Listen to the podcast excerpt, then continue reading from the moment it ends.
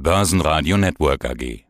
Und nun Strategien, Taktiken und Marktideen von einem Wikifolio-Trader. Mein Name ist Henrik Lehmann. Ich bin Banker von Beruf, aber schon seit über 30 Jahren auch mit der Vermögensvorsorge beschäftigt, äh, sowohl für mich persönlich als auch für Freunde und Bekannte.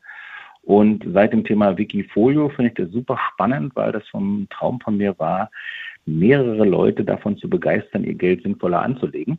Und das gelingt ganz gut, äh, weil ich möchte einfach, dass die Menschen äh, gerade in Deutschland äh, wegkommen vom Sparbuch und vom Girokonto und von der Versicherung und ihr Geld renditestärker anlegen. Das klingt nach einem begeisterten und überzeugten Börsianer. Wunderbar. ja, das bin ich. Deine Wikifolios, du hast ja mehrere. Du bist zu finden mit dem Tradernamen AAA Trends, also drei A's. Du hast sechs verschiedene Wikifolios, Top 10 Deutschland Dividende, Top 10 Nasdaq 100 Werte, Top 10 Deutschland, Best of Germany Dividende, My Best of USA 500 und Best of Germany. Ja, welches wollen wir besprechen? Ich glaube, die beste Story ist wahrscheinlich My Best of US 500. Lass mich vermuten, US 500, damit ist vermutlich eine Umschreibung für den S&P 500 gemeint. Exakt so ist es. Der Name ist ja geschützt, S&P 500, deswegen konnte ich ihn nicht nutzen, aber es bedeutet eben, dass ich mich auf die 500 größten Unternehmen konzentriere in diesem Wikifolio, nämlich die des S&P 500. Und ja, das macht am meisten Sinn, das jetzt aktuell zu besprechen, weil doch unterschiedliche Strategien den Wikifolios zugrunde liegen. Und die des US Top 500 äh, oder US, das US 500 hat den netten äh, Vorteil derzeit, dass ich gerade in die Schwäche hinein Aktien zukaufe, während ich bei anderen aufgrund des Einstiegs in den Bärenmarkt derzeit 100% Cash bin. Okay. Schauen wir es doch rein. Das heißt, dir sind einige Werte in den USA schon tief genug gefallen sozusagen? Klares Jein. Der Markt ist gefallen, ja. Das gefällt mir aber ich kaufe in der Regel Gewinneraktien. Das heißt Aktien, die sich in erster Linie darüber auszeichnen, dass sie steigen. Es genügt halt nicht, Aktien zu haben, die gut sind. Man muss auch Aktien haben, die steigen. Das war, glaube ich, ganz gut zu erkennen in der Krisenphase Corona. Ähm, wenn man da nach dem Bauchgefühl, nach dem Ansatz gegangen ist, wer profitiert denn vielleicht von Corona, konnte man Glück haben, konnte man aber auch Pech haben. Machen wir so ein paar Beispiele wie Teamviewer, Zoom, Amazon, eigentlich typische Corona-Gewinner-Aktien. Und wenn man auf die Kursverläufe schaut, dann sieht man, die waren gar nicht so große Gewinner. Deswegen ist mein äh, erster Blick auf die Kursentwicklung, das hat nämlich auch den großen Vorteil, dass ich hier wirklich sekundengenau so schnell bin wie die Broker in den USA oder Warren Buffett. Mhm, mh. ja, allen anderen da, Informationen, das, die kriege ich halt erst später. Das finde ich jetzt auch spannend. Das heißt, du, du, du sortierst quasi aus den 500 S&P-Werten raus. Magst du das mit einem Folge-Trendsystem, einem eigenen System? Magst du das mit, mit Excel-Tabellen? Welche Datengrundlage nimmst du da? Von allem etwas. Zum einen äh, nehme ich ein Chartprogramm, gucke mir aber eben einfach auch an, welche Aktien in den letzten Wochen, Monaten, Jahren am besten gestiegen und haben am besten performt. Und das ist mal das erste Kriterium, eine Aktie, die überhaupt auf meine Watchlist kommt. Sie muss gestiegen sein. Weil was hilft es mir, wenn ich sozusagen die beste Aktie habe, aber sie kommt nicht in die Puschen? Und das gibt es eben auch interessanterweise auch in schwachen Börsenphasen. Wir haben eben schon mal das Thema Corona gehabt, wo es ja eine ganze Reihe von Gewinneraktien gab. Und wir haben es jetzt auch in der Krise. Es gibt Aktien aus dem Rohstoffbereich, aus dem Energiebereich, interessanterweise in den letzten Wochen und Monaten aus dem Nahrungsmittelbereich, ja. aus dem Telekommunikationsbereich. Oder eben, was auch sehr interessant ist und für die Krise spricht, Aktien, die sich oder Unternehmen, die sich darauf konzentrieren, günstig Waren herzustellen oder Sachen wiederzuverwenden, wie eine Humana oder wie ein Dollar Tree. Das sind so Aktien, bei uns würde man sagen, ein äh, Euro-Shop, die quasi direkt profitieren, wenn es den Leuten nicht mehr so gut geht, wenn das Geld nicht so locker sitzt und sie ihr Geld in erster Linie für Energie, für Nahrung und für günstige Sachen ausgeben können. Sehr spannend. Ja, gehen wir doch mal Einzelwerte durch und Beispiele. Aber Kriterium Nummer eins sagtest du vorhin, ich kaufe Aktien, die schon steigen. Um wie viel Prozent? Also muss da charttechnisch gesehen schon ein richtiger Trend vorliegen? Also sie müssen im Vergleich zu den anderen Werten steigen. Das ist das Kriterium Nummer eins. Und nachdem ich die Fundamentals mir dann angucke, da können wir gleich nochmal zu kommen, gucke ich mir dann den Chart an Und beim Chart ist es mir am liebsten, äh, Sie erreichen neue Jahreshochs, äh, Sie brechen aus Widerstandszonen aus, Sie liegen über Ihren Durchschnittslinien oder Sonderfall, Sie sind sehr gut gelaufen und kommen äh, ein Stück zurück an Ihrem ehemaliges Ausbruchsniveau. Das ist dann auch ein interessanter Einstieg. Also es sind verschiedene Faktoren, die dazu führen, dass eine Aktie bei mir in ein Wikifolio kommt. Das eine ist halt, die Aktie muss sich dadurch auszeichnen, dass sie besser ist, besser performt als andere. Sie muss charttechnisch an der Stelle ein gutes Signal geben. Und das dritte und wichtigste dann eigentlich im Hintergrund ist das, was macht die Firma eigentlich? Welche News hat sie? Welche Gewinnentwicklung? Ist sie teuer? Also die Fundamental. Okay, na dann machen wir doch mal Beispiele, dass du sagen kannst, okay, ist gestiegen, Trend ist da fundamental und was machen sie denn? Was waren denn die letzten Zukäufe? Humana ist ja ein schönes Beispiel, kennen wir auch alle. Die Aktie ist besser als der Markt gelaufen, hat ein neues Jahreshoch erreicht, ich glaube sogar ein All-Time-High erreicht und immer noch günstig bewertet und wandert jetzt deshalb mein Wikifolio. Aber ähm, Anfang des Jahres waren vor allen Dingen auch die Ölwerte. Ja, also ich gucke nicht, was macht Warren Buffett, aber es ist natürlich schön zu sehen, wenn man dann hört, der macht übrigens gerade das Gleiche. Und macht vielleicht sogar schon ein bisschen länger. Der hat letztes Jahr äh, schon die Ölwerte äh, investiert. Kann, kann, Mal unabhängig davon, dass er das ganze Thema schon länger macht. Ja, kannst sich als Berater ja dort bewerben. Gehen, gehen doch mal ein paar, paar Werte durch. Ich mache nochmal das Portfolio auf, das ist mir gerade zugegangen hier. So, also Humana haben wir besprochen. Du hast jetzt um die 13 Werte. Ist es so generell deine Größe von Aktienanzahl oder würdest du in anderen Börsenphasen mehr haben? In diesem Wikifolio ist es so, dass ich immer investiert bin. Ja, es gibt andere Wikifolios, haben wir vorhin schon gesagt, wo ich 100% Cash gerade bin. In diesem Wikifolio bin ich immer investiert und ich gucke mir jeden Monat an, was machen die Aktien, die ich vor sechs Monaten gekauft habe. Mhm. Sind die noch, den, gehören die noch zu den Top-Performern? Wenn nicht, werden die ausgetauscht und aus meiner Sicht die interessantesten Aktien wieder reingekauft. Das heißt, das können die gleichen Aktien sein des letzten Monats, die ich kaufe. Es können aber auch komplett andere sein. Im Minimum äh, habe ich also fünf Aktien im Depot oder im Wikifolio, äh, nämlich weil jeden Monat die fünf gleichen Aktien ausgewählt werden und nach sechs Monaten habe ich immer noch nur fünf Aktien im Depot.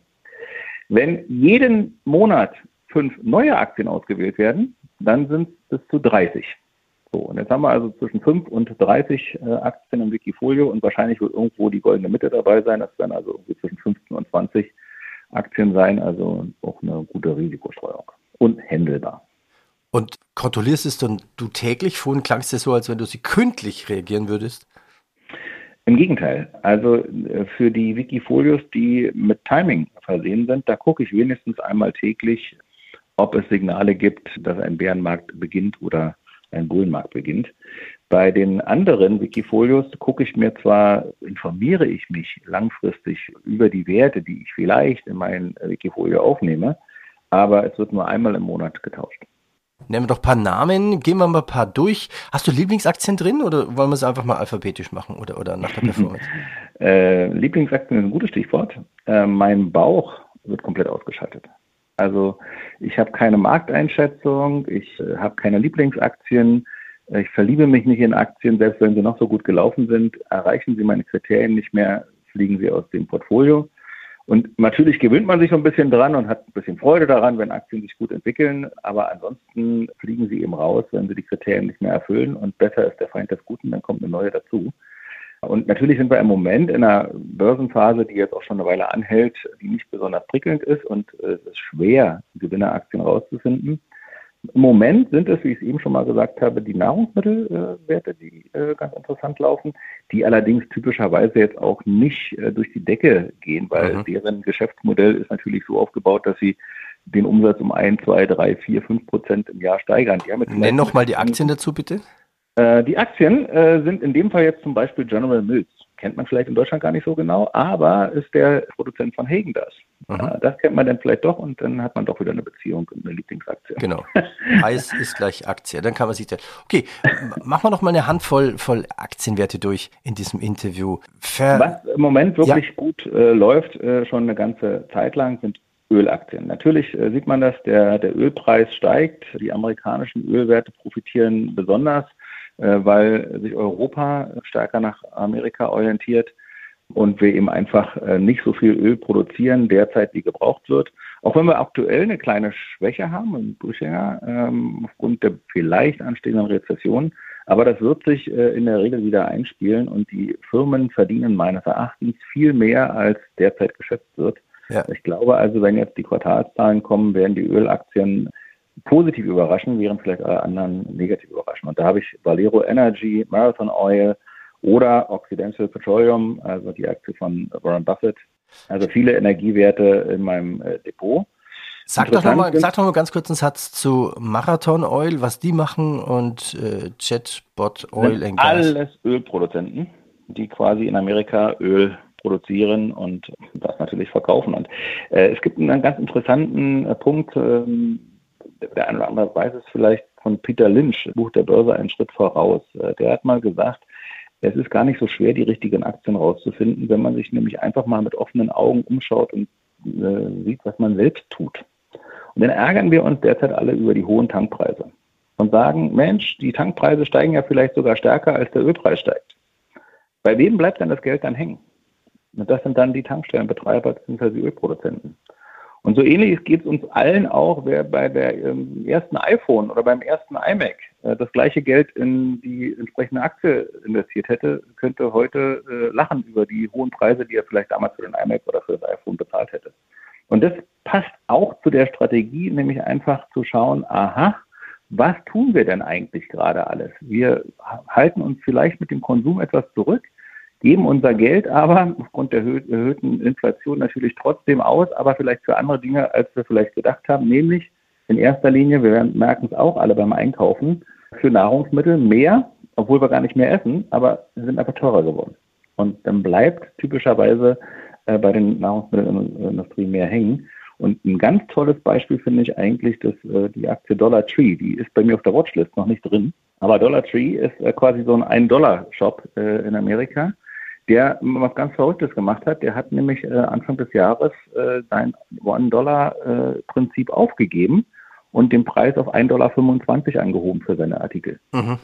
25 Prozent. Inflation. Die, die? Inflation in Amerika liegt bei 9 Prozent. Ja? Also äh, der kauft bestimmt auch teurer ein, aber die anderen 15 Prozent bleiben gerade bei ihnen hängen. Und das sieht man auch an der hervorragenden Entwicklung ja, von Dollar Tree. Schöne Ideen. Warum bist du eigentlich bei Wikifolio dabei?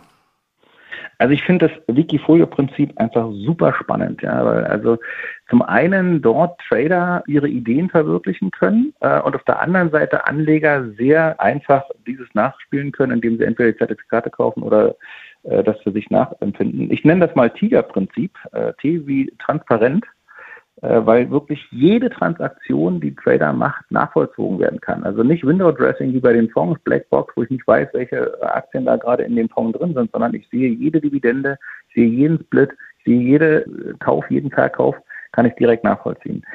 Wie innovativ, weil es gibt so viele Trader, so viele tolle Ideen, die man da nachvollziehen kann. Das finde ich großartig. Die tauschen sich auch untereinander aus.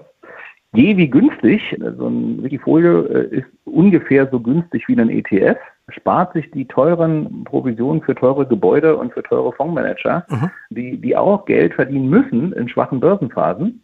Und hier ist es so, dass der Trader nur dann etwas bekommt, äh, wenn eine gute Performance vorliegt. Eh wie einfach, ich meine, ähm, man kann das, wie gesagt, einfach nachvollziehen, man kann es nachmachen oder man kauft sich das äh, Zertifikat und lässt es einfach liegen und lässt den Trader machen.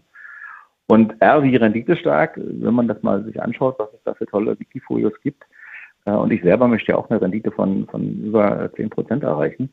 Dann ist das eben einfach eine ganz andere Rendite, als die auf dem Sparbuch bei einer Versicherung, bei einem Fonds, äh, aber erst recht eben auf dem Girokonto oder sonst irgendwo bekomme. Vielen Dank. Ja, man muss ja noch eins oben draufsetzen. Ne? Man muss ja auch jetzt die Inflation noch schlagen. Das kommt ja noch dazu. Das, ist ja das kommt nicht, dazu. Das ja. ist ja gar nicht so leicht.